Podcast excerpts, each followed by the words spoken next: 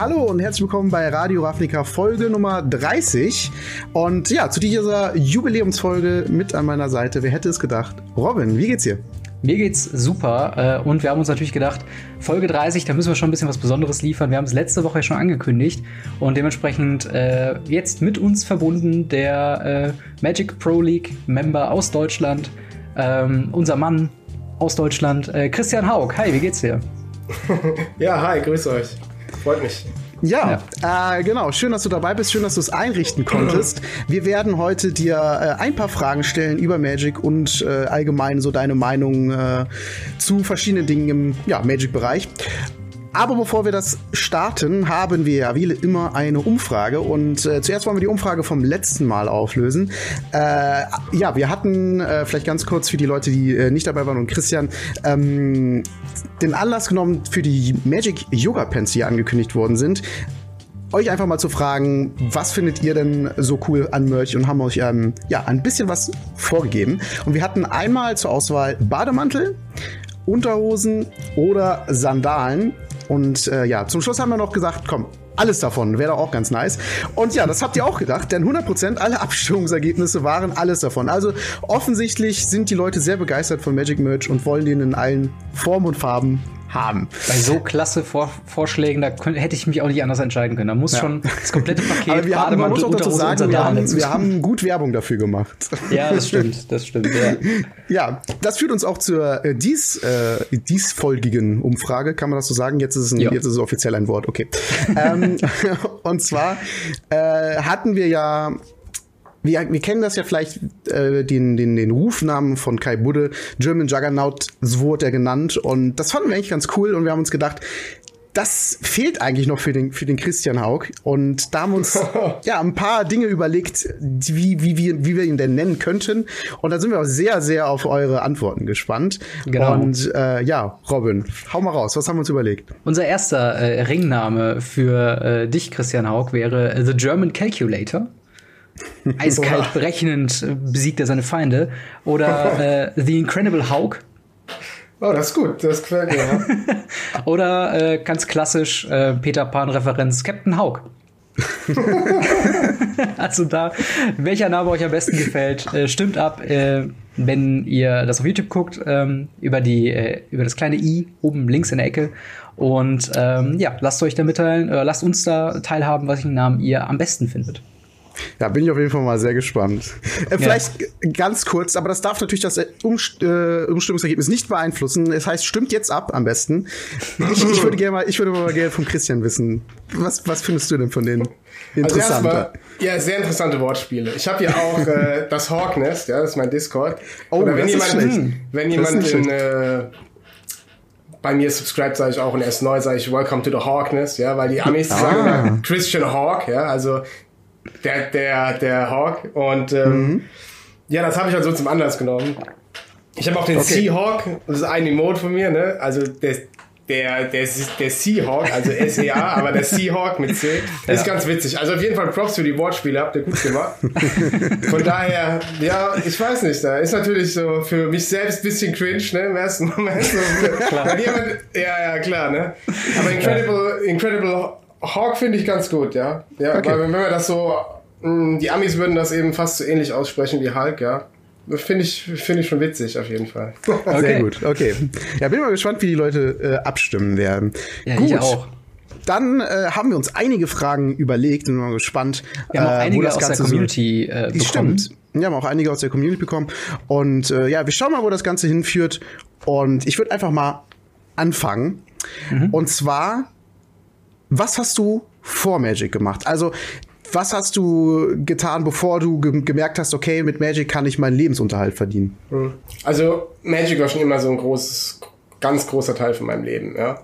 Also, mhm. ich habe ja schon, ich spiele ja schon ewig und äh, es war schon immer so großes Hobby oder mehr als ein Hobby für mich, weil äh, ich habe das Spiel halt einfach geliebt. Ich habe Spiele generell geliebt und halt auch immer viel Zeit reingesteckt. Also immer so so Casual-Spiele spielen, das war für mich immer mhm. schwer. Ne? Also ich habe dann immer versucht, so competitive da auch reinzugehen. Aber ah, okay. tatsächlich, ähm, ja, eigentlich ganz normaler Lebensweg. Ne? Also es war nie mein Plan, irgendwie Magic Pro zu werden oder so. natürlich immer was, von dem man geträumt hat, aber es war nie mhm. wirklich mein Plan. Also ich bin ganz normal ja, zur Schule gegangen, äh, Abi gemacht, danach äh, studieren, ähm, habe mein Studium abgeschlossen auch tatsächlich. Was hast du studiert? Und, äh, ich habe Betriebswirtschaft studiert, mir ah, habe ja. ich auf Controlling spezialisiert. Also, das habe ich noch vor mir, das, den Abschluss. ja, ich habe es tatsächlich äh, trotz viel Gaming und viel Zocken habe ich es hinbekommen. Ja. Mhm. Sehr gut. ähm, äh, ja, das wollte ich auf jeden Fall machen. Also es war nicht wirklich mein Plan, äh, Magic Pro zu werden. Ja. Ich ja. habe eigentlich schon eine normale Karriere, wie jeder andere auch, angestrebt. Calculator ist auch nicht so schlecht. Also wie gesagt, Controlling habe ich mich spezialisiert, weil mit Zahlen ja. konnte ich mich immer gut aus. In Mathe, Mathe war immer mein bestes Fach in der Schule. Mhm. Zahlen waren immer so mein Freund. Ähm, tat ich mir immer super leicht. Und äh, ja, das passt eigentlich ganz gut auch. Ja. Nicht, nicht, nicht so schlecht. Also ganz normaler äh, Werdegang eigentlich, würde ich sagen. Mhm, mhm, ähm, ja. Aber ja gut, dann ist halt so gekommen, wie es gekommen ist. Ähm, Magic ist dann, wenn das, wo das mit dem E-Sport angefangen hat, mit der MPL, das war natürlich äh, was ganz Neues und das hat mein Leben komplett auf den Kopf gestellt dann in dem Moment. Ja, wie, wie war denn überhaupt der Schritt, ähm, dass Magic ein Hobby wurde? Wie ist das denn umgegangen, so dass du tatsächlich dich ähm, ja professioneller oder, oder auch zeitintensiver dann mit dem Thema dann äh, beschäftigst? Gab es da irgendwo so einen Punkt, äh, ab dem du dann irgendwann gesagt hast, okay, ich fokussiere mich jetzt komplett ähm, auf, auf die Karriere? Äh, und wann war das ungefähr? War das schon relativ früh? Ähm, oder dann jetzt mit der Magic Pro League? Nein, also so ein wirklicher Wandel, damit ich sage, ähm, ich investiere jetzt mehr oder weniger Zeit, war eigentlich, kann man so nicht sagen, weil ich habe immer viel Zeit in Magic investiert. Also das Spiel hat mir so viel Spaß gemacht, dass ich immer versucht habe, irgendwie on top of the game zu sein, immer versucht habe, super abzuschneiden bei den Turnieren, mich zu qualifizieren für die Pro Tour oder wenn ich mich qualifiziert habe, eben dort gut abzuschneiden. Uh, unabhängig davon, ob ich damit meinen Lebensunterhalt verdiene oder das professionell mache und eben ab dem Zeitpunkt, wo ich die Einladung hatte für die MPL und eben dann auch ein Fixgehalt jeden Monat habe, nur mhm. durchs Spielen, mhm. ja, mhm. das äh, sogar viel mehr ist, als ich durch meinen normalen Job verdient hätte. Das ist natürlich der Zeitpunkt, äh, also Wizards wollte dann wirklich auch, dass wir das hauptberuflich machen können und uns voll auf das Game konzentrieren können. Mhm. Und äh, ja klar, dann ist das natürlich auf einmal vom Hobby zum Beruf geworden, aber in dem Sinne, wie ich mir, also wie viel Zeit, äh, vielleicht, ja doch, ich investiere schon mehr Zeit, klar, aber so richtig was verändert, wie ich das Ganze sehe. Es ist immer noch ein Hobby für mich, sage ich euch ganz ehrlich. Mhm. Also es macht mir immer noch wahnsinnig viel Spaß, äh, die Competition. Aber ähm, ja klar, also ich mache das heißt, jetzt sozusagen hauptberuflich, ja. Das war, ja. kam mit der MPL. Okay.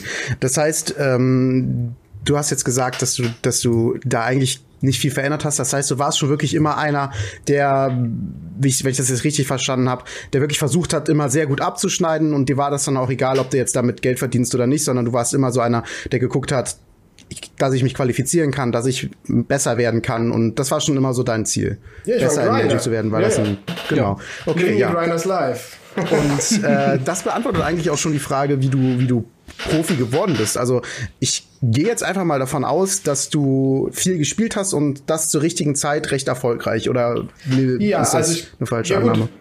Äh, ich kann es euch kurz erklären, das ist gar nicht mhm. so eine lange Story. Also ähm, ich war schon immer so bei den Turnieren dabei und äh, habe auch immer ganz gut abgeschnitten, aber die Season vor der MPL war natürlich meine Breakout-Season.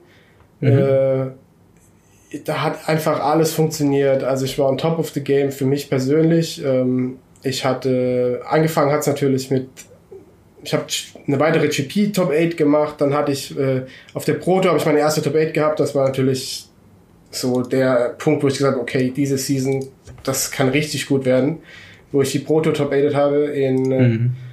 ähm, die PTX Alarm war das. Und danach oh. habe ich ah. nochmal eine GP Top 8 und äh, war dann eben am Ende von der Season in den World, Ranking, in den World Rankings in der Top 32 der Welt. Bin am Ende dann sogar noch nach kurzfristig nach Richmond geflogen. So, ich habe Prag gespielt, ich weiß noch, und hat mir ein Pro-Punkt gefehlt für damals Platinum-Status. Es gab so äh, mhm. Pro, mhm. Pro, einen Pro-Status, Bronze, Silber, Gold, Platinum. Und Platinum war eben das Beste. Da hat man dann äh, Antrittsgeld bekommen für die Turniere, ein paar tausend äh, Dollar Antrittsgeld und das wäre natürlich ein Mhm. großes Ding und alles bezahlt und für alles qualifiziert. Und dann bin ich für den letzten Pro-Punkt extra noch kurzfristig nach Richmond geflogen und habe den GP gespielt und ich habe einen Punkt gebraucht und für einen Punkt muss man äh, zu vier abschneiden oder zu fünf, zu fünf glaube ich. Also ich habe elf Siege gebraucht aus äh, 16 Runden. Oh je, okay, also gar nicht mal so wenig. Nee, ich stand auf 10-0 tatsächlich. Und dann habe ich äh, Wahnsinn. drei in Folge verloren und dann, und dann habe ich richtig geschwitzt. Ne? Habe ich richtig geschwitzt. Aber es, es ging noch gut aus. Und äh, habe dann Platinum gemacht. Und ja, wie gesagt, am Ende war ich in den Top 32 der Welt. Und die haben sie dann eben eingeladen in die MPL. Ich war 23. glaube ich. Ja. Wahnsinn. Ja, also das hört sich auf jeden Fall nach so, so, so einem, ja, sagen wir mal, Traumverlauf an, ne? Was wirklich gerade der Breakout auch dann kam, wo die gesucht haben nach den MPL-Membern. Äh, Wahnsinn. Also äh, sehr schön. Und vielleicht auch daran anknüpfend, äh, du hast ja quasi gesagt, du kommst aus diesem alten äh, System, wo du den Platinum-Status dann erreicht hast. Äh, und dann wurde das ja Ganze äh, schon auch umgeändert und umgeswitcht und ähm, dann kam ja die MPL quasi äh, dazu. Wie fandst du denn diese Änderung? Ähm, na gut, klar, für dich persönlich war es super, aber ähm, wie findest du denn die, die Änderung an diesem, äh, also die erste Änderung an dem Pro-System äh, im Vergleich zu wie es vorher war und vielleicht auch, wenn du darüber schon mal sagen kannst, wie es dann äh, jetzt in Zukunft laufen wird. Wir hatten ja vor, äh, ich glaube, zwei oder drei Wochen hatten wir die, die, den großen Artikel, äh, wie es zukünftig weitergeht äh, mit der Magic Pro League und generell mit dem Competitive Play. Ähm, ja, wie, wie siehst du da die Änderungen, die es da gab und bald geben wird? Ja, also natürlich für mich persönlich war es erstmal so, wow, so Ja. eine Pro League im Magic und äh, ich kann davon leben, so, ich bin dieser Prof, wow, Wahnsinn, ja. Also Mhm. war natürlich erstmal so für mich, boah, krass. Ähm, natürlich, äh, viele waren frustriert, weil es die ganze Zeit gab es überhaupt keine Infos, wie es denn weitergeht, wie man sich überhaupt dafür qualifiziert, wie man da reinkommt, wie das Ganze aussieht. Und ich wusste das selbst auch nicht. Ja, also viele denken immer, ich weiß über alles Bescheid, weil ich in der MPL bin. ähm, nee, so läuft's nicht. Also natürlich, Wizards, wir reden mit Wizards, äh, wir geben auch Feedback an Wizards. Was am Ende umgesetzt wird, das ist wieder eine andere Geschichte. Aber ähm, wir werden auch nicht über alles in Kenntnis gesetzt und äh, wir wussten das auch nicht. Also es stand halt alles so ein bisschen in den Sternen. Das fand ich eigentlich nicht gut. Mhm. Ähm, weil ich komme, wie gesagt, ich bin alte Schule. Ja, und ich weiß, wie sich die Leute draußen fühlen. Ich war selbst einer von den Grindern, bis ich eben jetzt da oben angekommen bin. Ähm, und ich hätte das auch nicht cool gefunden, äh, wenn ich jetzt nicht weiß, äh, was ich denn tun muss, um äh, da reinzukommen. Ja, äh, ich weiß nicht, was mit meinen die Leute, die dann Gold hatten oder Silber, die wussten ja auch nicht, für was sie spielen. Wie sieht's denn nächstes Season aus? Was kommt? Ja, keiner hat's gewusst. Und das ist natürlich immer eine Situation, in die man, wo man ungern drin ist und äh, ich konnte viele Leute verstehen. Ähm, wie gesagt, weil ich eben selbst äh, da, ich bin, ich war schon immer ein Grinder, also ich komme genau. Auf, Das wäre hätte für mich genauso eine Rolle gespielt. Ähm, jetzt Ja, gab es also- natürlich eine neue Änderung. Genau. Das ist äh, viel, ja. Ich habe das gelesen. Ähm, hat mich erstmal so ein bisschen erschlagen, weil so viel da drin stand, äh, Oh ja. das alles aufzunehmen auf einmal. Äh, es hört sich gar cool an, sage ich euch ehrlich. So eine zweite Liga, die Rivals League. Äh, und von dort kann man dann den Sprung schaffen eben in die MPL. Ähm, hört sich interessant an. Von der Idee her finde ich es cool. Äh, finde ich gut. Wie es jetzt dann äh, in der Praxis funktioniert, also das muss man halt abwarten und sehen. Also ich kann mir schon vorstellen, dass da ein paar Probleme äh, aufkommen, wo man jetzt vorher nicht bedacht hat. Aber das muss man einfach Ja. jetzt mal sehen. Und, ja. Als ich mir das angeguckt habe, und wir hatten das ja auch mal im Podcast besprochen gehabt, Robin und Genau, ich, ja. ähm, da habe ich so die Prognose abgegeben, für die Grinder ist das cool, weil das ist ja genau das, man weiß ganz genau, wie schaffe ich es, Magic Pro zu werden. Ich muss die und die Schritte zu un unternehmen und dann kann ich vielleicht irgendwann mal in die Rivals League kommen und von der kann ich weiterhin aufsteigen in die MPL. Habe mir gedacht, für die ist das echt cool und auch für alle anderen Zuschauer wird's spannender, weil halt so ein bisschen Konkurrenz Ja, ja, sagen wir mal, ein bisschen angestachelt wird äh, zwischen denen aus der Rivals League und vielleicht auch aus der MPL.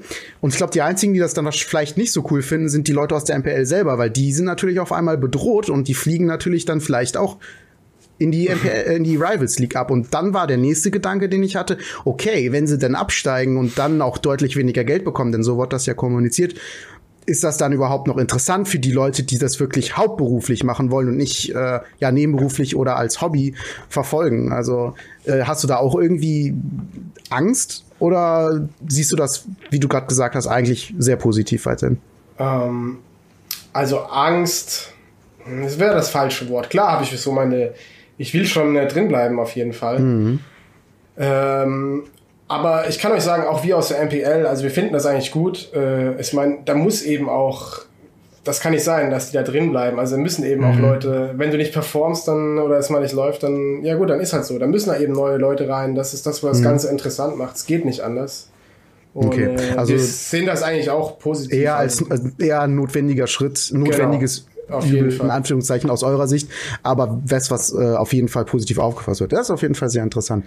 Auf ähm, jeden Fall, äh, was gerade noch daran anknüpfend, ähm, mhm. ist ja dann auch so ein, so ein, so ein Ding, äh, was momentan, zumindest was man so von der Öffentlichkeit her von mitbekommt, was so, äh, sag mal, äh, YouTuber und Influencer im Magic the Gathering Bereich halt auch oft ankreiden, ist halt, dass diese wöchentlichen äh, Magic Pro League Streams auch halt nicht so beliebt sind zum Zuschauen und so eine Änderung, dass man dann halt äh, dann das, ich weiß ja nicht, wie es dann über die Season verteilt dann laufen wird, aber der MPL Gauntlet, wo es halt dann wirklich darum geht, um Plätze in die MPL zu sichern, wirkt ja auch schon mal spannender als ähm, die, die Diamond League und die ganzen verschiedenen anderen Leagues, die es da auch noch, äh, oder die Divisions sind es, glaube ich, ne?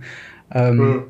Die dann da äh, quasi mit voraufgenommenen Spielen, die dann dort live gestreamt werden und dann, dann erst kommentiert werden. Es wirkt irgendwie vom Konzept her schlüssiger, diese MPL Gauntlet, als, ähm, ja, als, als das, was es im Moment gibt. Und ich denke denk mal auch, von, von MPL-Seite ist man, oder ich weiß nicht, wie, find, wie findest du diese, ähm, ja, wie es aktuell läuft mit diesem MPL Weekly äh, und diesen Zusammenfassungen von den Streams?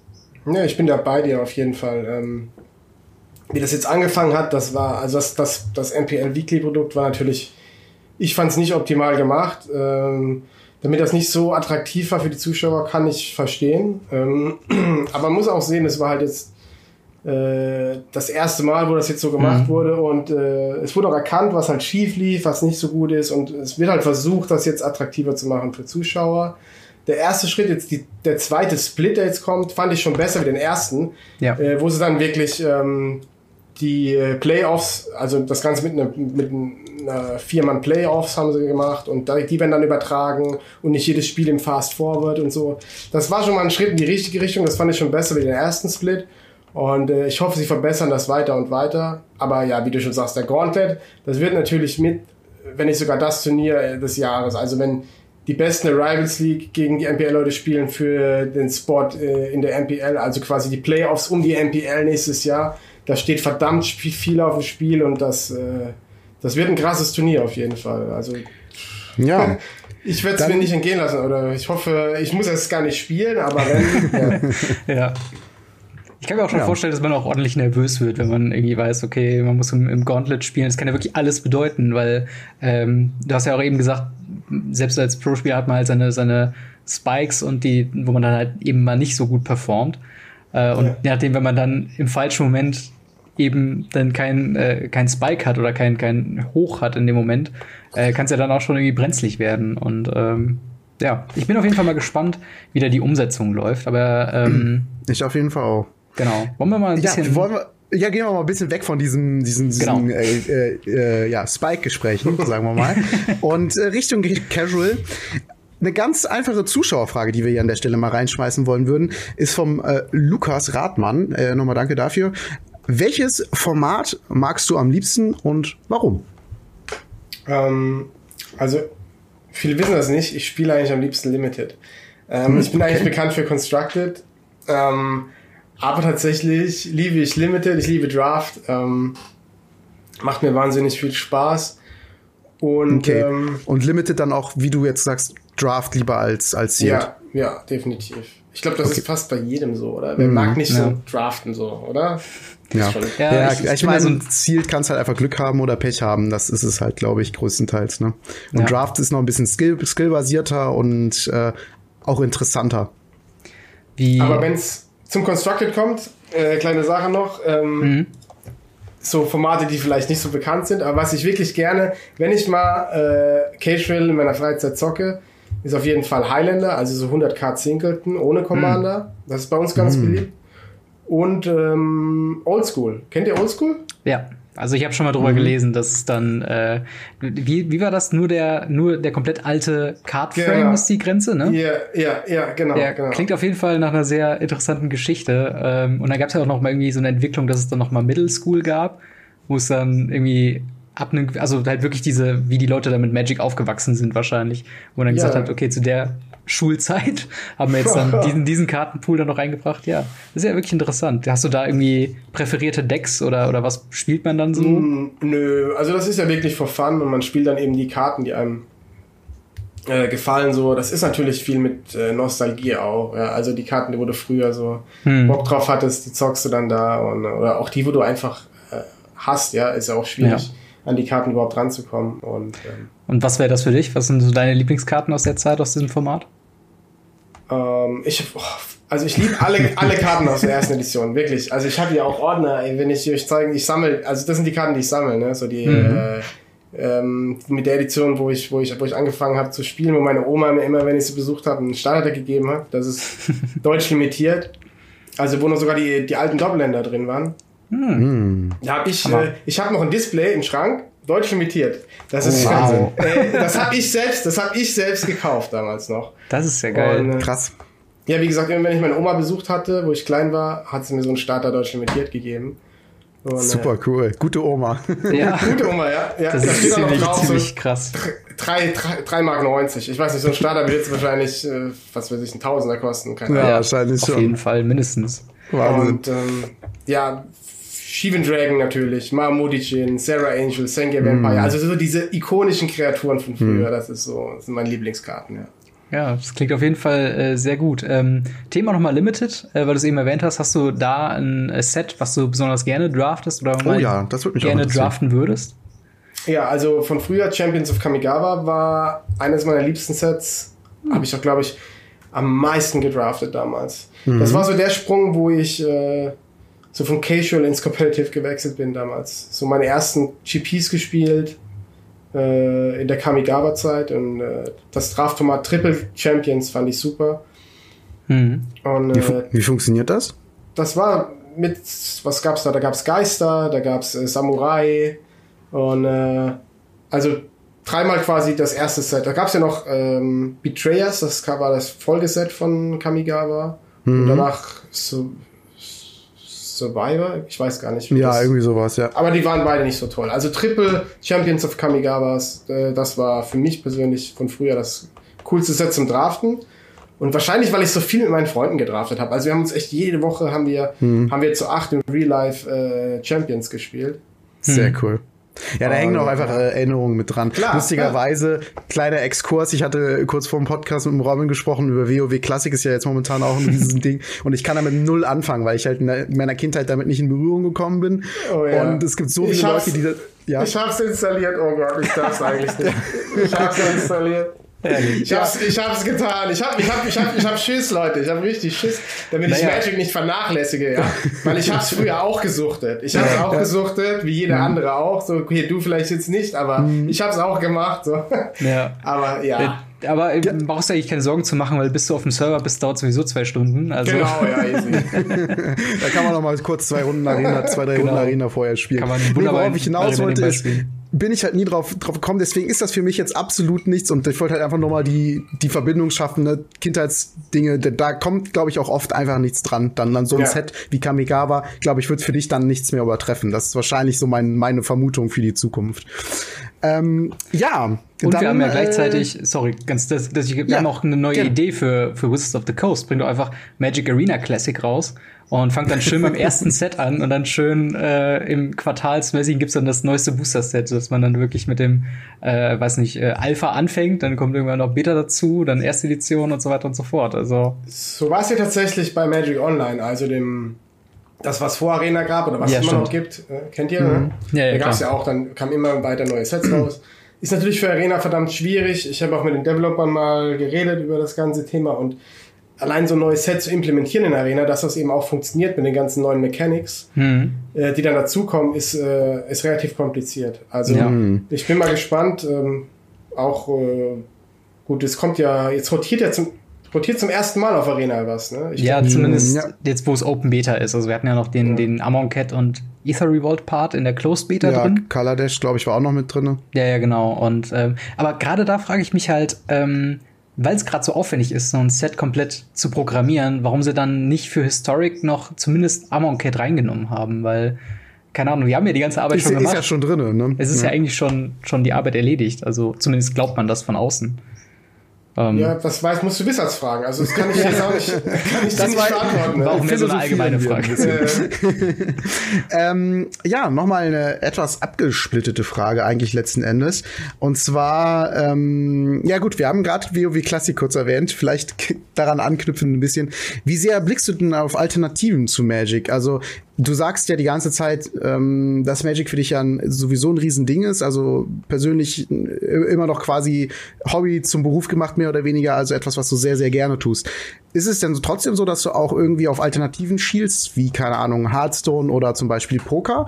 Oder ist Magic für dich das, was du eigentlich so gerne und so lange machen möchtest, wie es irgendwie funktioniert? Ja, ganz klar keine Alternativen zu Magic. Mhm. Ähm, ich habe Poker gespielt natürlich. Äh, wie viele Magic Bros haben Poker gespielt. Einfach nur ein bisschen mhm. Geld zu machen auch, weil ist schon ein bisschen related. Aber alleine, das muss auch Spaß machen. Also das Poker, das hat sich für mich eher wie Arbeit angefühlt. Mhm. zu grinden, ja, an mehreren Tischen zu grinden und so. Und Magic okay. ist für mich Spaß und das ist das, was ich machen will. Und nee, also für mich gibt es da keine Alternativen. Das ist definitiv meine mein Spiel, auch wenn ich irgendwann nicht mehr vielleicht der deutsche Profi bin in der MPL, ähm, dann eben nur einer von vielen, egal, ich werde weiterspielen, mhm. weil es mir eben so viel Spaß macht und das war, ist auch immer ähm, mein Kriterium Nummer eins. Also sobald es mir keinen Spaß mehr machen würde, würde ich aufhören.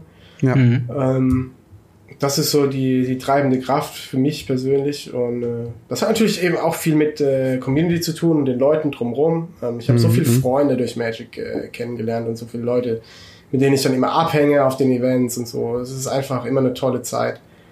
Und äh, ja. ja, also für mich gibt's da keine Alternativen. Für mich ist es Magic. Ist für mich das beste Game und ich glaube, ja, da kommt auch nichts ran so schnell. Ja. Das auf jeden ich glaube, du bist hier in der Runde ähm, auch nicht der Einzige, der so denkt. Nee, auf gar keinen Fall. äh, aber was mich jetzt gerade interessiert, ähm, es kam ja dann auch noch äh, jetzt in jüngster Zeit auch direkt schon zwei äh, verschiedene Kartenspiele auch von Richard Garfield dann raus. Einmal ähm, ah, wie hieß es denn irgendwie? Ähm, Meinst du Artifact? Artefakt, Oder? genau. Artefakt ja. und, und Keyforge waren jetzt meine zwei Begriffe, wobei oh, Keyforge ja, ja mehr. Von. Genau, aber blickst du dann zumindest so mal mit einem halben Auge drauf und guckst dir mal an, wie es funktioniert? Oder ist da wirklich, sag ich mal, so kein Interesse, ich, ich will mich nur auf Magic kon konzentrieren? Nee, klar gucke ich da drauf, logisch. Okay. Das gucke ich mir schon an, ja klar. ja. Nee, ich habe ich hab Hearthstone gespielt, ich fand das Spiel auch toll, war cooles Game, auf jeden Fall. Ich fand es auch schade, dass es jetzt so jetzt fast gar nicht mehr gezockt wird. Ich mhm. weiß gar nicht, es ist nicht so viel los, glaube ich. Aber ich mhm. habe das am Anfang auch gespielt, ich fand's cool. Und sogar Keyforge habe ich mir ein paar Decks geholt. Äh, hab das mit meinen Freunden mal so angezockt. Fand ich auch ganz witzig, also hat mir gefallen. Aber das ist natürlich nichts, wo ich jetzt äh, langfristig Zeit ja, nee, investieren nee. würde. Ne? Aber okay. klar gucke ich da drauf. Ich habe, okay. äh, wie gesagt, ich mag Games in äh, allgemein. Ich zock auch, ich versuche mich wöchentlich oder sagen wir mal alle zwei Wochen mit meiner äh, Games mit meiner Brettspielgruppe so zu treffen und ah, wir, nice. wir, wir, spielen immer Brettspiele, ne? Ähm, äh, irgendwas, was, wenn irgendwas cooles Neues kommt, dann äh, zocken wir das zusammen und wir versuchen auch immer so sogar die Qualifier zu spielen. Da kommt ja so der Competitive-Gedanke durch, gell, für deutsche Meisterschaft im Brettspiel und sowas. Mhm. Aber wie gesagt, das ist eben so die Liebe zum Spiel. Ich spiele ja, wahnsinnig gerne Spiele und alles, was damit zu tun hat. Und wenn es dann eben was Neues gibt, ähm, das müssen nicht unbedingt Kartenspiele sein, aber ja klar, wenn Richard Garfield dann was rausbringt, klar, da, da schaue ich drauf, das schaue ich mir an, da habe ich schon Lust drauf. Ja, klingt auf jeden Fall äh, ziemlich gut. Ähm, vielleicht noch eine Frage äh, zu dem äh, Pro-Spielerbereich ähm, im, in allgemein, gerade in Deutschland bezogen. Also wo wir uns auch, glaube ich, zum ersten Mal gesehen haben in, in Person, äh, war ja bei der Card Market Series letztens in Frankfurt. Und äh, das war für mich so das erste Turnier, was ich generell außerhalb vom Local Game Store gespielt habe. Und ich habe sofort Hunger bekommen und dachte so, boah, geil, jetzt, wenn es nochmal so ein Event in der Art und Weise jetzt die nächsten paar Wochen geht, da würde ich auf jeden Fall hingehen. Dann schaue ich mich um und sehe in Deutschland ähm, ist da jetzt gerade nicht so viel. Klar, wenn man dann in Europa allgemein guckt und, und äh, jetzt sind ja auch bald, glaube ich, in äh, Utrecht und in Lyon sind ja bald wieder mhm, Magic Fests, ja. ne? Aber Muss wie hingehen. Ja, also ich mache schon mal ein paar Planungen. Ich muss mal gucken, ob es da hinhaut.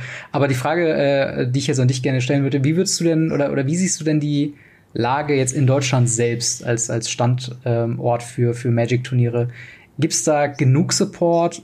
Gibt es da von auch äh, Wizards of the Coast Seite?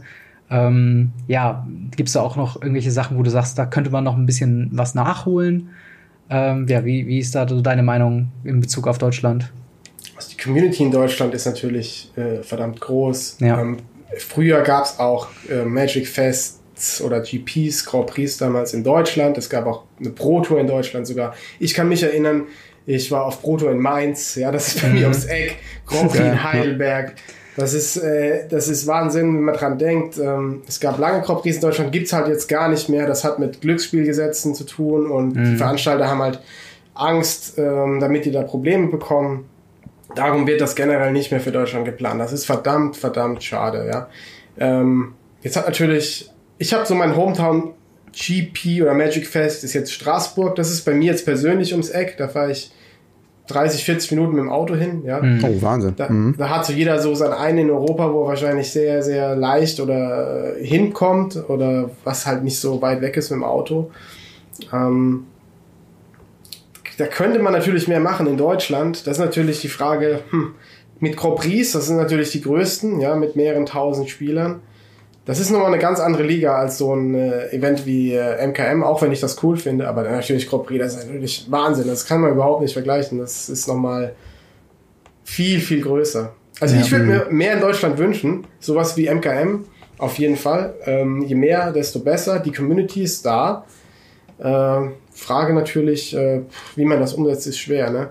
Wie gesagt, ich bin mhm. jetzt auch nicht so der rechtlich äh, ja. wer, wer, wer versiert, was da möglich ist und was nicht. Ähm, Geldpreise darf man wahrscheinlich nicht so rausgeben. Auch das mit tatsächlich 15 Euro, die man nur verlangen darf ja. und so. Das ist alles so ein bisschen kompliziert. Ne? Vor allen Dingen, ich, ich habe das Thema mal äh, für ein vielleicht zukünftiges Video von meiner Seite aus schon mal so ein bisschen angefangen zu recherchieren und es ist gar nicht so leicht, Informationen darüber überhaupt zu kriegen. Und ähm, ja, ich bin mal gespannt, ob jetzt äh, vielleicht dieser ganze äh, Hype um Magic Arena äh, da vielleicht noch mal sowas äh, aufbrechen könnte, weil äh, E-Sports ist ja in Deutschland überhaupt kein Problem. Also wenn es dann große finale Geschichten von Dota und Co. Äh, zu Gamescom und sowas äh, stattfindet und da Preisgeld ausgeschüttet werden, das scheint ja kein Problem zu sein. Also vielleicht ist halt wirklich so dieses, oh, man spielt da mit, mit, mit Karten und es geht um Geld, das muss ja wie Poker sein und Glücksspiel ist verboten.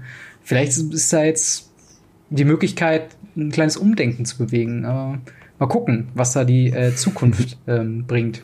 Wir können es nur hoffen. Also, ja. äh, wie Chris jetzt schon sagt, die Community ist ja da und die Leute wollen's. Und wenn da irgendein findiger Geschäftsmann, sag ich mal, da was Größeres organisiert, der wird doch, glaube ich, nicht enttäuscht werden, solange er sich in die rechtlichen Rahmen hält, wo wir alle leider nicht so bewandert sind. Ähm, kommen wir zum nächsten Thema. Und zwar äh, Tipps für Anfänger. Äh, da würde ich mir gerne eine Frage rauspicken, eigentlich eigentlich die klassische Frage. Was ist denn so, was sind so deine Tipps für, für ein, äh, um ein besserer Spieler zu werden? Also wie, wie wird man, wie schafft man es vom, vom, vom jemanden, der wirklich gerne und viel Magic spielt, zum, zum Profispieler zu kommen? Also jetzt nicht im Sinne von, ähm, äh, welchen Weg muss ich gehen, sondern wie werde ich besser? Hm. Meinst du jetzt äh, Anfänger oder schon fortgeschrittener Spieler? Schon fortgeschritten. Also es geht schon jetzt wirklich von dem, von dem Sprung zum okay. Top-Grinder, sag ich mal. Okay, also ich gehe mal davon aus, derjenige spielt halt schon so Turniere, aber er will halt eben dann erfolgreich werden, ja? Mhm. Okay, ähm, also mein Tipp ist, ähm, seid auf jeden Fall offen für Kritik. Ähm, es saugt alle möglichen Informationen auf, die ihr kriegen könnt. Äh, mittlerweile gibt's ja durch Twitch, äh, YouTube, ähm, die ganzen Seiten, wo Artikel drauf sind. Es gibt so viele Informationen, die frei verfügbar sind, wo ihr, wo ihr Zugriff drauf habt. Und ähm, lasst andere bei eurem Spiel zugucken und äh, fragt auch, seid auch, habt doch keine Angst, andere zu fragen, so ob, ob ihr was falsch gemacht habt, ob ihr irgendwas verbessern könntet. Und mhm. äh, seid offen für Kritik. Ähm, ich sehe bei vielen, die dann eben, ja, sie sind, sie stecken irgendwie fest, sie kommen nicht so weiter mit ihrem Game und äh, sie schieben dann eben, wenn sie verlieren, immer alles auf Mana Flood oder Mana Screw oder der Gegner hat super getopdeckt, mhm. das kennt ihr, ne? Mhm. So die Bad Beats ja, ja, Das kommt natürlich klar. mal vor, aber bei manchen Spielen ist das halt immer so, wenn sie verlieren und die sehen halt auch gar nicht ein, damit sie eventuell was äh, verzockt haben könnten. Ja, das wird dann eben mhm. hart verteidigt. Äh, ich mache mhm. auch noch Fehler. Ja, ich mache so viel Fehler noch, als das kommt bei jedem vor. Ja, das kann mir keiner erzählen, dass er immer perfekt spielt und äh, sucht wirklich energisch nach diesen Fehlern und wie ihr euer Game verbessern könnt. Und nur, nur dann wird's eben auch besser, ja, wenn ihr eben diese Fehler erkennt. Seid offen für Kritik und äh, hört, was andere Leute sagen ähm, ja, und nutzt alle Informationen, die da draußen verfügbar sind. Es gibt so viele. Ja. Ähm, wie würdest du denn sagen, der Schritt vom, vom FNM quasi in, in die nächste Liga in Anführungszeichen. Was, was wären so die ersten Anlaufpunkte, wo man sich, äh, wo man, nach welchen Events sollte man Ausschau halten, wo man, äh, ja, um, ja, um ich auch so weiterzukommen? Ja, also FNM natürlich fängt jeder an, ne? Und wenn man so merkt, so ja gut, man äh, in meinem Local Store, da bin ich der König. Ne? Ich gewinne fast immer das F&M. Ja. Ähm, klar, dann schaut man natürlich, was gibt's da als nächstes und äh, ich weiß gar nicht, so PTQs würde ich sagen. Einfach äh, mhm. äh, auf PTQs zu gehen, da ist die Competition schon eine ganz andere. Da sind nämlich auch die ganzen Grinder am Start, auch von außerhalb, die dahin traveln. Mhm. Und äh, das wird schon wesentlich härter. Ja, also, aber das ist natürlich der nächste Schritt. Versuchen sich eben auf einem größeren Turnier, wo es halt um was geht, gegen auch bessere Spieler mit besseren Spielern zu messen. Ich würde sagen, ja, so ein PTQ spielen und mal gucken, wie er da abschneidet.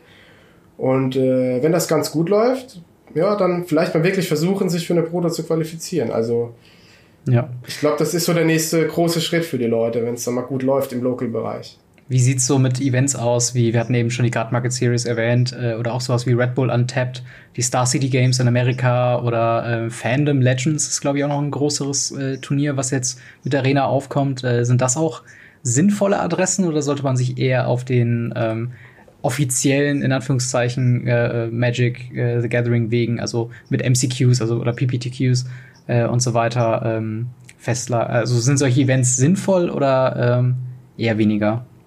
Also da muss man natürlich unterscheiden. Klar, sowas wie, wie NKM Series, weil natürlich ist das sinnvoll. Also zum meisten bekommt man mehr Spielpraxis dadurch. Es mhm. gibt äh, Preise. Und äh, klar, das ist nie schlecht. Sowas wie Phantom Legends natürlich, das ist jetzt, da würde ich von abraten. Das ist äh, natürlich, da werden Leute, das ist Invite Only. Das heißt, ihr werdet ja nur eingeladen, wenn ihr eine bekannte, ein bekannter Streamer seid oder vielleicht mhm. schon Profispieler.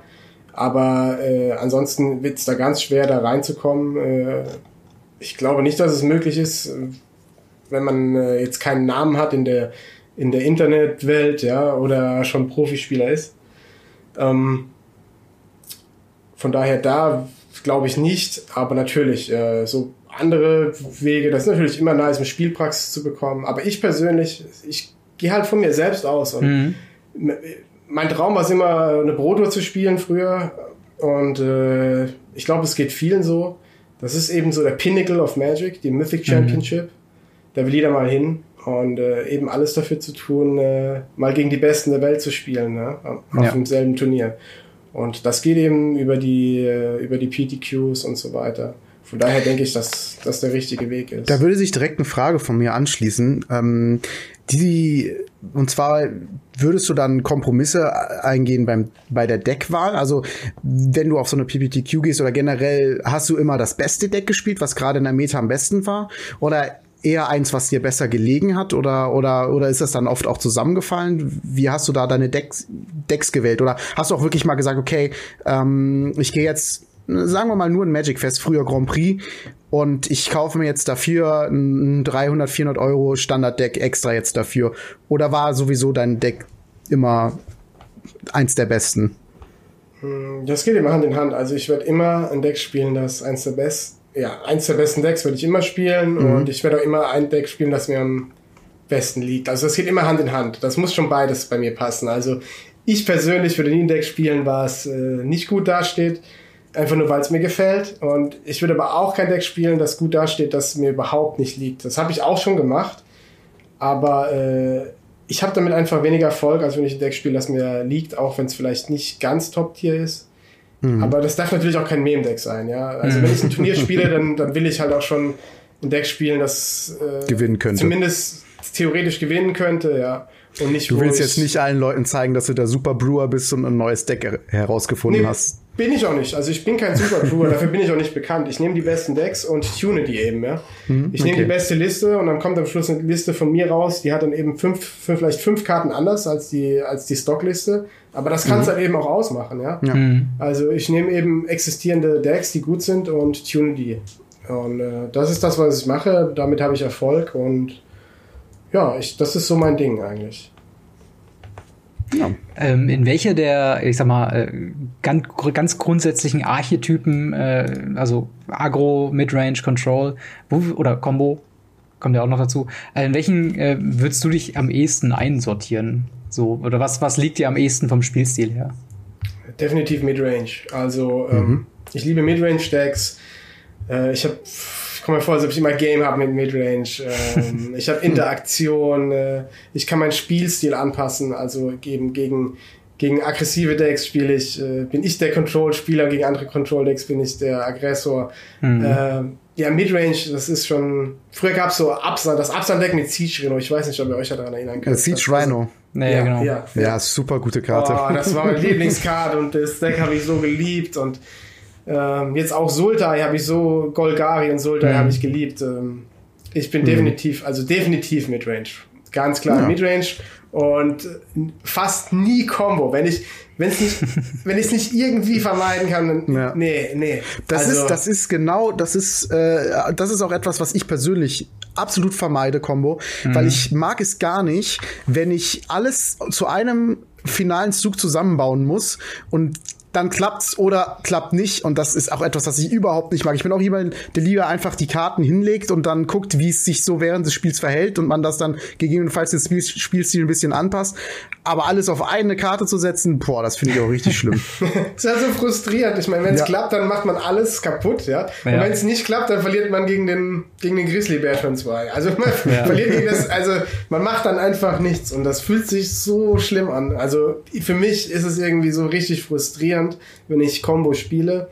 Wenn es jetzt das aller, allerbeste wäre ne, und nichts würde da nah dran kommen, dann würde ich auch Combo spielen. Also wie gesagt, ich bin ein Turnierspieler, ich spiele mhm. das, was mir die besten Chancen mhm. auf den Sieg gibt. Immer. Werde ich immer machen. Ja? Egal, ob das Deck mir jetzt super gut liegt oder nicht, aber wenn ich die Wahl habe, dann werde ich immer ein Midrange-Deck über ein Combo-Deck bevorzugen.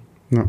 Ja, machst du ja auch zur Zeit, ne? Vampire ist ja, ist ja so Midrange. Bei Vampire ist ja eigentlich ja, eher Akro. Ja. ja, eher Akro. Akro, wie gesagt, also wenn was angreift, dann ist cool, ja. Ich mag das. Wie gesagt, ich bin, das ist eine meiner Stärken in Magic, also Combat Math, ähm, bin ich ziemlich ja, gut drin. Ja, gerade eben schon gesagt, Zahlen liegen dir. Ja, ja also auch Race Situations gut einzuschätzen. Wann gehe ich ins Race? Wann kann ich angreifen? Wann sollte ich mhm. besser die, also wenn, wenn, ich merke das voll oft, wenn, wenn Board sehr, sehr kompliziert wird, ja, und eben jeder Spieler so acht, neun Kreaturen draußen hat und jeder hat noch eine Ability und sowas, ja, da merke ich ganz oft, dass meine Gegner wirklich Probleme haben, einen richtigen Attack zu finden. Ist ja auch nicht ganz einfach oft.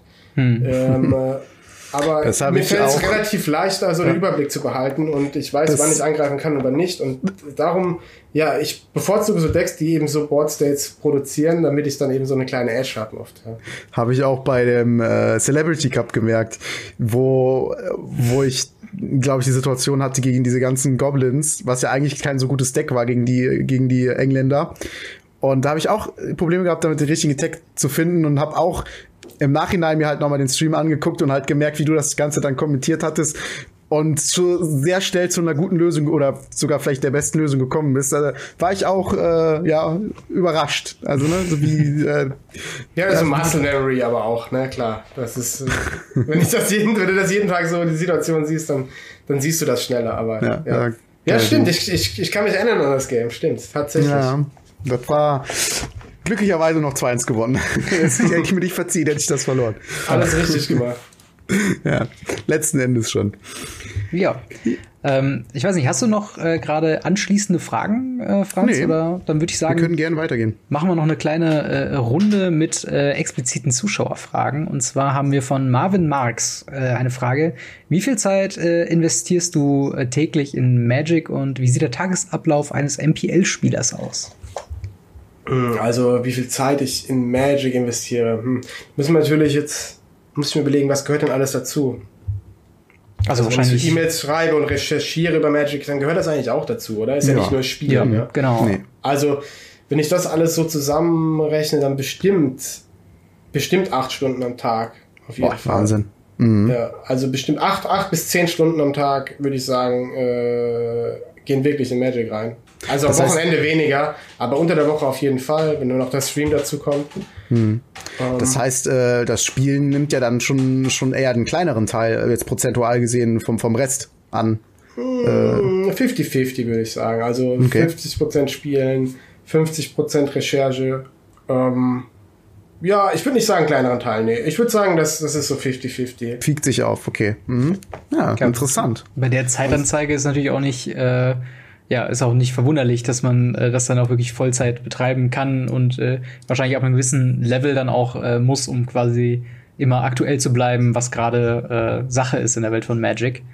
Ähm, ja, dann ähm, hätten wir als äh, nächstes ebenfalls von äh, Marvin Marks. Äh, existiert in der MPL-Szene ein großer Konkurrenzkampf äh, oder ist es eher ein lockerer Umgang zwischen Spielern? Äh, und gerade jetzt Du hattest ja, das würde mich vor allen Dingen auch interessieren, weil du hattest ja ähm, die ganze Zeit auch von wir gesprochen und also immer wenn es um die MPL ging, wir, das hat sich eher so ein bisschen, äh, ja, sagen wir mal, sehr koll- kollegial angehört. Ähm, genau, und dahin blickend dann die Frage auch. Ja, ist es definitiv. Also, das ist schon so ein freundlicher Umgang miteinander. Klar ist es ein Konkurrenzkampf, ja. Äh, wir, wir spielen gegeneinander und äh, wenn es dann ins Turnier geht, dann sind wir auch knallharte Konkurrenten. Aber darüber hinaus sind wir eben auch Freunde, Kollegen und das ist ein super lockerer Umgang. Ich komme fast mit jedem super gut klar in der MPL. Äh, das sind super korrekte Leute.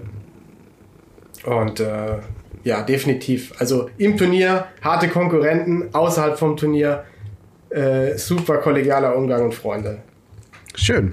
Das Ja. hört sich, das hört sich sehr gut an. Ich habe auch da äh, direkt noch, äh, wo wir gerade beim Thema sind, ähm, von auf Twitter von Chris at Frittenfett äh, eine Frage. und zwar, äh, wer ist denn dein Lieblings-MPL-Gegenspieler? Hast du so einen, äh, einen, mit dem du sich so spaßeshalber ähm, immer mal wieder misst? Oder hast du da jemanden, den du äh, am liebsten gegenspielst? Am liebsten gegen, hm, das ist puh, schwierige Frage. Am liebsten dagegen. Also ich spiele natürlich gegen den am liebsten, gegen den ich am meisten gewinne. Ja. Aber ich kann jetzt auch gar nicht sagen, wer das ist. Gegen wen habe ich eine gute Winrate? hm, das ist echt, äh, da müsste ich jetzt länger drüber nachdenken. Das ist eine schwierige Also, Frage. also generell jemanden, den du äh, öfter besiegst, also gegen den du eine gute Chance hast. Das ist so, wo du, wo du gegen gerne spielst. Das ist, das ist so eine richtig harte Frage. Weil die, die, die Gut, spielen dann- ja immer andere Sachen, ne? Die spielen ja, immer andere Sachen und dann, dann Ja. weiß ich ja auch nie, ob ich gegen die spiele. Also wenn ich natürlich jetzt wüsste, der spielt das und mein Deck ist gut dagegen, dann will ich gegen den spielen. Aber so, weißt du, das von der Person abhängig zu machen, ist richtig schwer jetzt so spontan für mich. Also Ja. könnte ich jetzt gar nicht Schieben sagen. wir das erstmal beiseite. Genau. Ähm, aber äh, kommen wir zur nächsten Frage.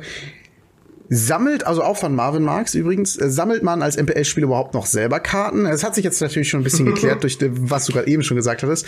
Äh, und öffnet mal Packs oder bekommst du generell die Karten gestellt? Das sind vielleicht so zwei Fragen in einer.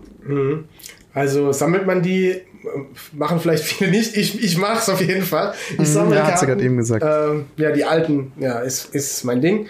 Und äh, Karten bekommen wir nicht gestellt. Also wir besorgen uns unsere Decks, Karten für Turniere genauso wie jeder andere auch. Da ist überhaupt kein Unterschied. Ne? Nö, Ah, also, krass. Okay, ja, äh, dann äh, hätten wir noch eine Frage von dem äh, Lukas Radmann, der hat eben ja auch schon mal kurz eingeschmissen haben. Genau. Was, kannst du dich noch an dein allererstes Deck erinnern? Und welch, Ja. welches das war? Ja, ja, kann ich ganz genau. Also mein allererstes Deck war ein blau-rotes. Also ich sage mal mein allererstes Deck, mit dem ich dann auch so ein kleines Turnier gespielt habe. Das erste, was man Deck nennen kann, sage ich mal. Okay. Das war ein blau-rotes Counterburn-Deck, ja. Und da waren ganz viel Counter drin und äh, Feuerbälle und so. Und die Win-Option war eben ein großer Feuerball oder mechanische Bestie. Mechanische Bestie kostet äh, sechs oder sieben Mana. Ich glaube sechs Mana und ist sieben vier und wird immer kleiner. Also furchtbar schlechte Karte. Aber das war damals die Win-Option in meinem Deck. Und sonst habe ich eben alles gecountert und dann eben einen großen Feuerball gespielt. Sehr oder, cool. oder, oder mit mechanische Bestie gewonnen. ja. Klingt doch schon mal mein gut. erstes Deck. Ähm, wir haben auch noch eine Frage, äh, und zwar äh, Gary Thompson, äh, kennst du wahrscheinlich, ne? Klar. Ja. ja.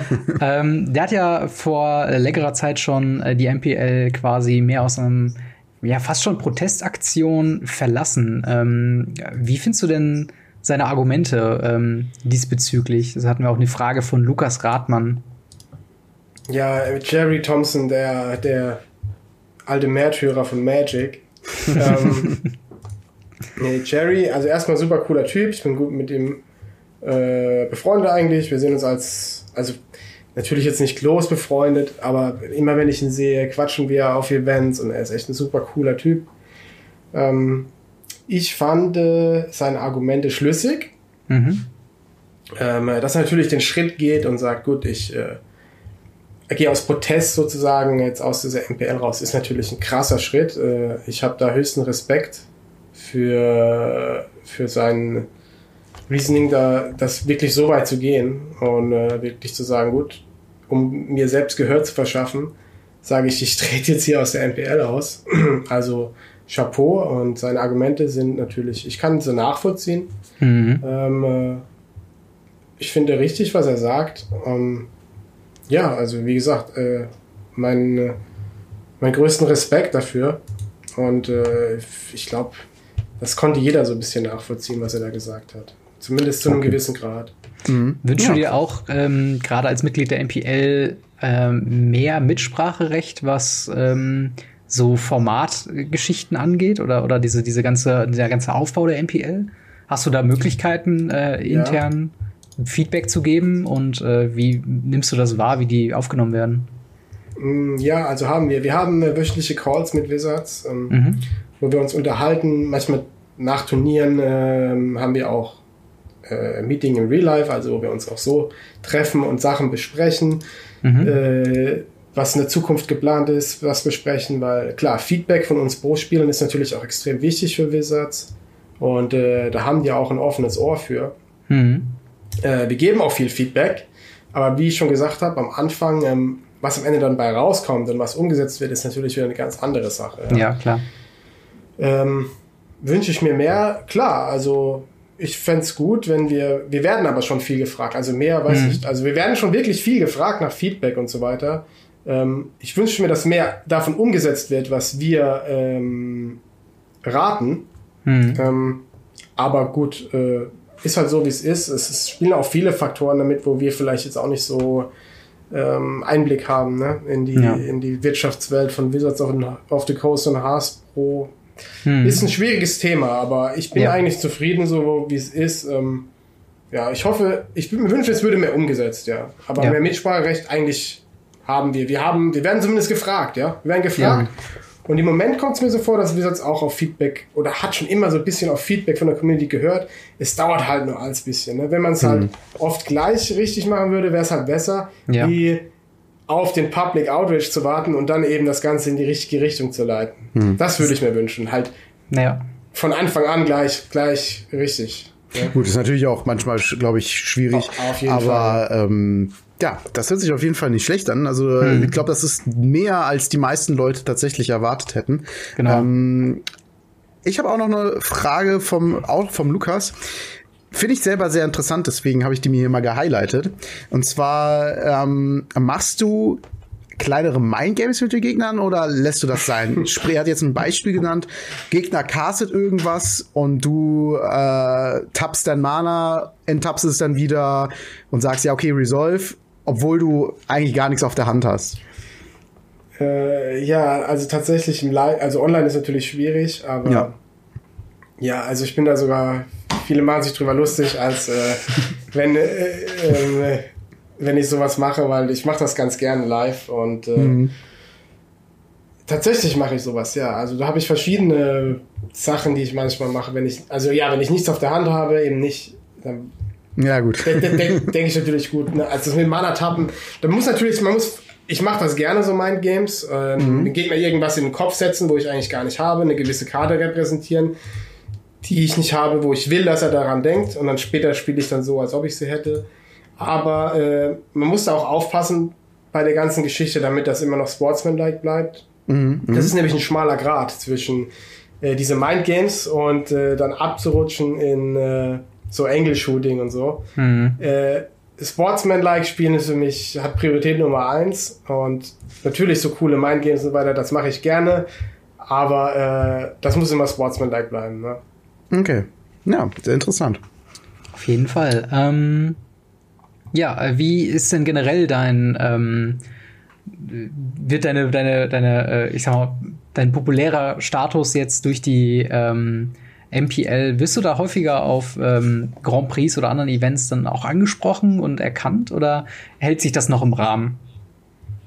Nee, das hat sich auf jeden Fall verändert. Also auch auf der MKM, wo ihr da wart, ja. habe ich auch mhm. schon gemerkt. Also da kommen dann meine Gegner, die dann super nervös sind, wenn sie gegen mich spielen, so, oh, jetzt gegen dich und so, oh Gott. Und dann halt später nach dem äh, Spiel dann noch fragen, ob sie ein Bild mit mir machen können oder ob ich ihre Playmat unterschreibe. Das sind natürlich Sachen, wo äh, wo auch neu für mich sind. Ne? Das kam alles erst so mit der MPL. Also ja. ich habe vorher keine Playmates unterschrieben oder Selfies mit irgendwelchen Leuten gemacht. Ja, das, die Leute kannten mich, sie wussten, dass ich gut spielen kann, aber das ist natürlich was ganz anderes. Ja. Wie, wie, wie ist so der, der Status auch generell jetzt? Ich glaube, du hast auch vor der MPL nicht wirklich gestreamt oder sowas, ne? Nee, ähm, hatte ich nicht. Nee. Wie, wie ist so jetzt der, der, der Wechsel? Ähm, ist mir gerade nur so, so eingefallen, äh, dass du jetzt quasi auch ähm, durch die MPL zum Content Creator ja quasi geworden bist. Äh, wie, wie gefällt dir das so? Ist das auch was, was du dir unabhängig von der MPL vorstellen könntest, dass das ein Weg für dich wäre? Ja, also ich bin erstmal bin ich immer noch Profi First und so Content ja. Creator Second. Das ist wirklich nur was, was ich äh, zum Spaß mache. Viele wissen auch nicht, dass dieser mein Influencer-Contract mit Wizards, das, das Streamen, das ist ja nur ein ganz, ganz kleiner Anteil mhm. von unserem MPL-Ding. Und äh, das hätten wir auch ablehnen können. Ich habe mir halt gesagt, so, ja gut, ich, äh, ich spiele eh Arena, da kann ich es auch streamen. Aber das ist eigentlich nur ein ganz kleiner Part. Äh, das mache ich wirklich nur, weil ich da Bock drauf habe. Mhm. Ähm, in erster Linie bin ich immer noch Profispieler und mir geht es um die Turnierresults. Aber ähm, ja, es macht mir tatsächlich verdammt viel Spaß und ich könnte mir es vorstellen, es auch darüber hinaus zu machen, auch wenn ich jetzt kein Profi mehr wäre oder so, weil es eben verdammt viel Spaß macht. Ne? Ja. Ich finde es witzig. Aber das, du hast ja, mir Spaß macht, mache ich es. Ja. Mhm. Du hast ja äh, auf der Card Market Series, wo wir auch gesprochen hatten, hast du ja auch Modern gespielt, unter anderem. Äh, und das soll auch äh, zum Thema der nächsten Frage werden. Ähm, es wurden ja vor kurzer Zeit ein paar Karten G-Band und eine wieder Endband, jetzt vor allen Dingen im Modern-Bereich. Was, was sagst du dazu? Sind die notwendig gewesen, die Bands? Oder äh, jetzt gerade auf vielleicht zum Beispiel Faceless Looting bezogen, eher ein bisschen überzogen? Ja, werde ich oft gefragt, ne, was Bannings angeht. Und äh, tatsächlich, ich bin äh, ein Fan von, äh, von Bannings und Unbannings. Ähm, ganz einfach aus dem Grund, das gibt so ein Shake-up, ja. Also es mhm. verändert was im Format und immer wenn sich was verändert, finde ich finde das eigentlich gut, ich finde das toll. Ähm, wenn dann auf einmal so ein Format an ganz, einem ganz neuen Licht da auf einmal dasteht, einfach nur weil ein paar Karten ausgetauscht wurden. Und gerade so ein Format wie Modern, ähm, das fährt sich schon mal fest und dann finde ich es halt immer willkommen, wenn da äh, so ein neues Metagame entsteht. Von daher, ich bin immer Fan von Bannings und ähm, ja, Faceless Looting ähm, finde ich gut. Ich bin pro Faceless Looting werden. Ja, ich bin auch keiner, der die Decks selbst gespielt hat viel, obwohl sie mhm. ziemlich gut waren. Ich war eher so der Ancient Stirrings Spieler mit Harden Scales und Tron. ja, gut, das ist auch so eine Karte, auf die in Fokus ja. gelegt wird. Genau, genau. Die wurde aber nicht gewandt, finde ich gut. Ja, also Thumbs up. Ähm, ich hätte es aber auch nicht schlimm gefunden, hätten sie das jetzt. Also, wie hm. gesagt, was immer sie machen, äh, es wird neue Decks geben und äh, bin ich cool mit. Es verändert das Format und das finde ich toll. Hm. Ja, äh, das ist Hogak war notwendig, klar, sind wir uns alle einig, glaube ja, ich. Ja, den habe ich gar nicht mehr erwähnt. ja, ich glaube, da sind ja, sich auch alle einig, oder? Also, dass Hogak irgendwie ein Fehler war, das ähm, hat sich ja relativ schnell tatsächlich irgendwie herausgekristallisiert, ne? Ja, also da, da müssen wir, glaube ich, nicht so viel drüber reden. Das ja, war das einfach stimmt. too powerful, äh, viel stärker hm. als gedacht. Und ja, Stoneforge Mystic Unban ist natürlich auch super interessant. Einer meiner Lieblingskarten. Äh, Stoneforge Mystic, ich habe im Legacy habe ich immer Death in Texas gespielt mhm. mit vier Stoneforge und ähm, ja, Stoneforge ganz äh, eine meiner Lieblingskarten, da bin ich auch gespannt, vielleicht, ob ich vielleicht einen Stoneford-Deck im Monat spiele, weil das ist schon. Hm. schon gut. Ja, Bin wird ja natürlich gespannt. momentan viel drumherum gebrüht. Ich habe auch schon gesehen, die Kartenpreise sind explodiert, auch von äh, verschiedenen Equipments, die dann damit so schön synergieren. Ähm, ja, bin ich auf jeden Fall mal gespannt, was sich da die, die Leute ausdenken und was dann, wie das Modern-Format jetzt auch nach diesen ganzen Bannings aussieht. Ähm, ja. Ja. Robin, hast du noch irgendeine Frage? Nö, ich glaube, das bringt uns äh, relativ flüssig hier ähm, schon ans Ende unserer kleinen Interview-Session. Ähm, vielleicht noch ganz kurz, äh, wir haben ja eben schon erwähnt, dass du streamst. Wo können dich die Leute denn äh, beim Stream erwischen und hast du feste Streamzeiten? Ja, also ich streame auf Twitch. Ähm, mein Kanal ist Chaukstar oder C Haukstar, wie man will. Meine Stream, ja, ich habe auch ein Schedule tatsächlich. Ich versuche mich dran zu halten. ich versuche, klappt auch ganz gut in letzter Zeit. Also ich streame montags, also unter der Woche, außer dienstags von äh, 6 bis 11 meistens. Ja, Dienstag geht ja auch nicht, da streame ich ja. genau. Da habt ihr schon Absprachen gehalten. Ne? Sehr gut. Ja, dann äh, ja, würde ich auch noch mal sagen, äh, denkt an unsere Umfrage, wenn ihr noch nicht dran teilgenommen habt. Äh, was für ein äh, Künstlername oder, oder Ringname würde denn zu Christian Haug äh, passen? Da hätten wir einmal The German Calculator, The Incredible Haug oder Captain Haug. Da äh, auch gerne eure Meinung in den Kommentaren unter diesem YouTube-Video, äh, über Twitter oder über andere Social-Media-Outlets. Links habt ihr alle unten in der Beschreibung drin, beziehungsweise in den Show Notes, wenn ihr es als Podcast hört. Äh, und dann würde ich sagen, vielen Dank für das Interview, Christian Hau. Ja, vielen, vielen Dank. und Ja, ich danke euch, hat Spaß gemacht. ja, das auf jeden Fall. Und dann hören wir uns, sehen wir uns nächste Woche wieder zu einer äh, Ausgabe Radio Ravnica. Haut rein, ciao. Ciao. Ciao, ciao.